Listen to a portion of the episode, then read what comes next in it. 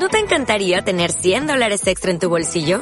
Haz que un experto bilingüe de TurboTax declare tus impuestos para el 31 de marzo y obtén 100 dólares de vuelta al instante. Porque no importa cuáles hayan sido tus logros del año pasado, TurboTax hace que cuenten. Obtén 100 dólares de vuelta y tus impuestos con 100% de precisión. Solo con Intuit TurboTax. Debes declarar para el 31 de marzo. Crédito solo aplicable al costo de la presentación federal con TurboTax Full Service. Oferta sujeta a cambios o cancelación en cualquier momento.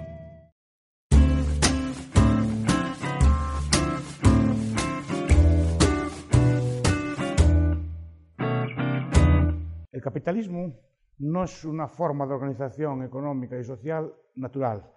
El ser humano ha vivido durante casi toda su existencia en ausencia de capitalismo, o sea, en ausencia de, una asignación racional de, de, lo, de, los factores de producción y de los ahorros, sin tipos de interés y, sin, sistemas de, propiedad privada pues, bien coordinados. Por tanto, ¿a qué se debe la aparición del sistema capitalista. Se debe a muchos factores que se pueden explicar en otro, en otro vídeo, pero me gustaría enfatizar aquí en el papel de que el capitalismo necesita algún tipo de valor especial para ser llevado a cabo, o sea, necesita de una cultura, de unos valores éticos o religiosos previos o unos valores culturales previos que permitan su existencia. Este es un debate que se ha dado ya desde hace más de un siglo, iniciado por la, por la obra de Max Weber, en la ética protestante y el espíritu del capitalismo, que dice el espíritu que ilumina o calienta el, capitalismo es un espíritu de origen religioso y muy concretamente de origen protestante.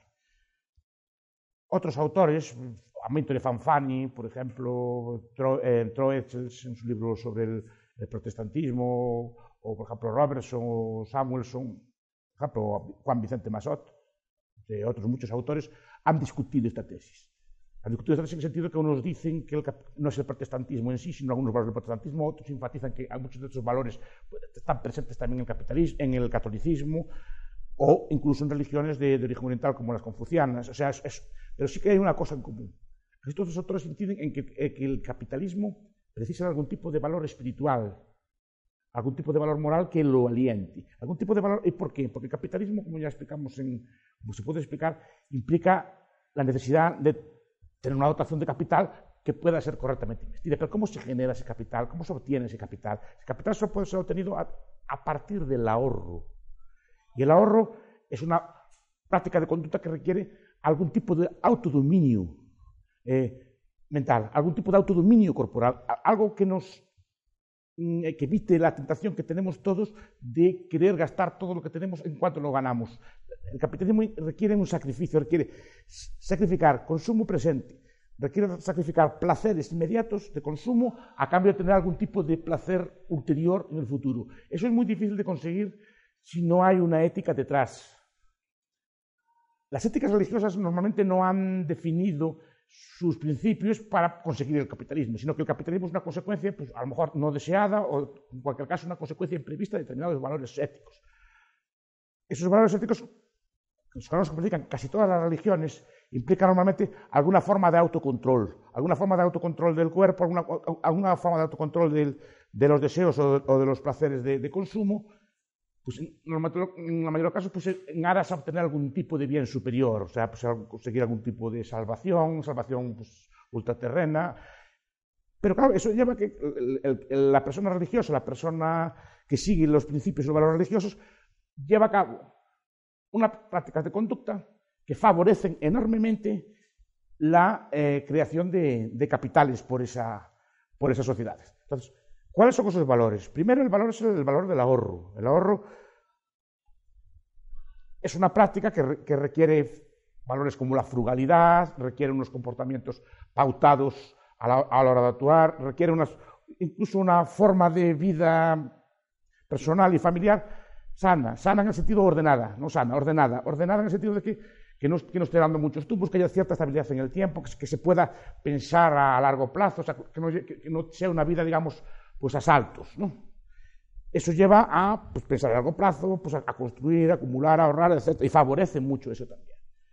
A su vez, no solo en la ética individual, es necesario una, una, un, ciertos valores sociales que apoyen todo eso. Por ejemplo, es necesaria pues, una sociedad pues, que sea pacífica, que, que haya cierta paz por lo menos en el interior del país, para que las personas puedan pensar o ahorrar o tengan algún tipo de incentivo a ahorrar.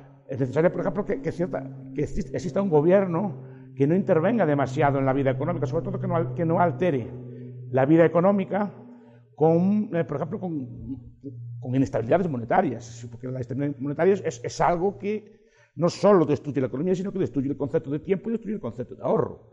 Es necesaria una, ética social, pues esto, que favorezca valores estables, que evite, por ejemplo, toda esta cultura del, carpe diem, de disfrutar del momento, de vivir la vida, de comamos y bebamos que mañana moriremos, disfruta todos los días como cada día como si fuera el último de tu, vida. Este, este, tipo de, frases son muy bonitas y eso de pensar que no hay un mañana, supongo que sí que hay un mañana sí que hay un mañana. Y, como uno lo tenga bien previsto el mañana, en el mañana lo va a pasar usted bastante mal. Y más, en sociedades como esta, donde a la vez vivimos más tiempo y, vivimos de una, pues, a, un determinado nivel de vida. Si no tenemos previsto eso, podemos pasarlo mal en el mañana. Entonces, ese valor del ahorro es fundamental para el capitalismo. Pero también es fundamental, terminar, el valor del trabajo. Cuando hablo de trabajo, el trabajo duro no me refiero a cortar caña en una zafra o o picar piedra al sol, que si hace falta también. Lo ideal no es eso, lo ideal es que cada vez trabajemos en mejores condiciones, no que trabajemos de una forma seria, o sea, que cumplamos los pactos, cumplamos el trabajo dado. Si nos dicen para el viernes, el viernes allí está el trabajo hecho. El trabajo debe ser hecho con diligencia. O sea, con diligencia, hecho en el menor tiempo posible y con puntualidad. Imaginen una sociedad que no es puntual. Imaginen cómo se coordina, por ejemplo, una red de ferrocarriles o, una red o un, aeropuerto si no, si no hay puntualidad entre los actores. Sería, sería un caos. Imaginen un sistema logístico de reparto, de entrega de bienes, en la cual los actores no son puntuales lo imaginamos inmediatamente. A nivel social eso ocurre a gran escala. Si no, hay, si no somos gente puntual y diligente, estamos descoordinando el trabajo no solo nuestro, sino de, decenas de otros mismos actores. Y eso tiene unos costes para la sociedad enormes. Entonces es muy importante trabajar. Trabajar con puntualidad, trabajar con diligencia, trabajar bien. Es decir, preocuparse primero de autoformarse o intentar aprender en el propio trabajo o por nuestra cuenta nuestro oficio y hacerlo de la forma mejor posible. Y, el, trabajo que se haga, en la medida de lo posible, que tenga el mínimo número de defectos y fallos posibles. Ser un concepto que se usaba antiguamente, que era el de curiosidad, ser curioso, acabar las cosas bien, dejarlas bien hechas, bien acabadas, que no tengan fallos. Ese tipo de cosas son valores que se fueron construyendo en nuestra civilización durante mucho tiempo. hay un libro de un historiador que a mí me gusta mucho, que es Epi Thompson, en la formación de la Casa sobre Inglaterra, explica el enorme logro que ha conseguido la clase obrera occidental. Es decir, uno de los grandes méritos del capitalismo moderno, y muchas veces no se destaca, es el de su clase obrera. Es decir, conseguir una clase obrera que, trabaje tan duro, que trabaje bien, que trabaje con tanta inteligencia como, como las nuestras, fue un gran logro cultural, un gran logro de la civilización occidental y es uno de los logros que ha permitido el desarrollo y la extensión del capitalismo.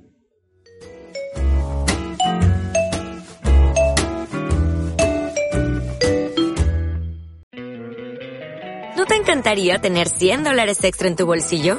Haz que un experto bilingüe de TurboTax declare tus impuestos para el 31 de marzo y obtén 100 dólares de vuelta al instante.